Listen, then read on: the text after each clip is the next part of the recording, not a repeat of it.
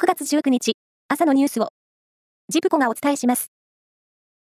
中国が、先月、日本から輸入した水産物の総額が、前の年の同じ月と比べて67.6%減ったことが分かりました。東京電力福島第一原発の処理水の海洋放出に反発し、中国が水産物の輸入を全面的に停止した影響を受けた模様です。防衛省は来年度、北海道と宮崎、鹿児島、それに沖縄にある陸上自衛隊施設、合わせて9カ所で、弾薬庫の整備に着手する方針を固めました。昨日、午後10時半ごろ、名古屋市中区栄4丁目の焼肉店の厨房内で、カセットボンベが爆発し、厨房の2人とカウンター席にいた男性客1人が、火傷を負うなどしました。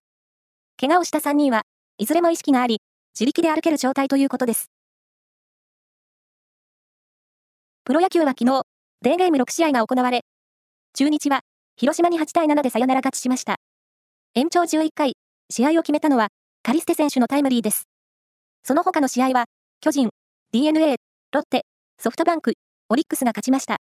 オリックスは優勝へのマジックナンバーを4としました。メジャーリーグ、オリオールズの藤浪投手は17日、レイズ戦で2対3の9回に5番手で登板し、アウト2つを取って1安打無失点でした。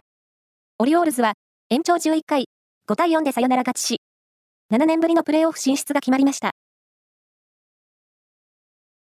大相撲秋場所は昨日、9日目の取り組みが行われ、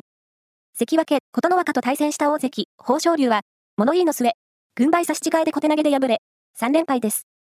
秋場所は9日目を終え、平幕の高安と熱海富士が、1敗で首位を守り、剣翔がただ一人、2敗で追う展開となっています。探査機のはやぶさ2が採取した小惑星リュウグウの砂から地球では塩の主成分となるナトリウムが見つかったことが分かりました。研究チームは地球が誕生する前の太陽系で物質がどのように存在していたかや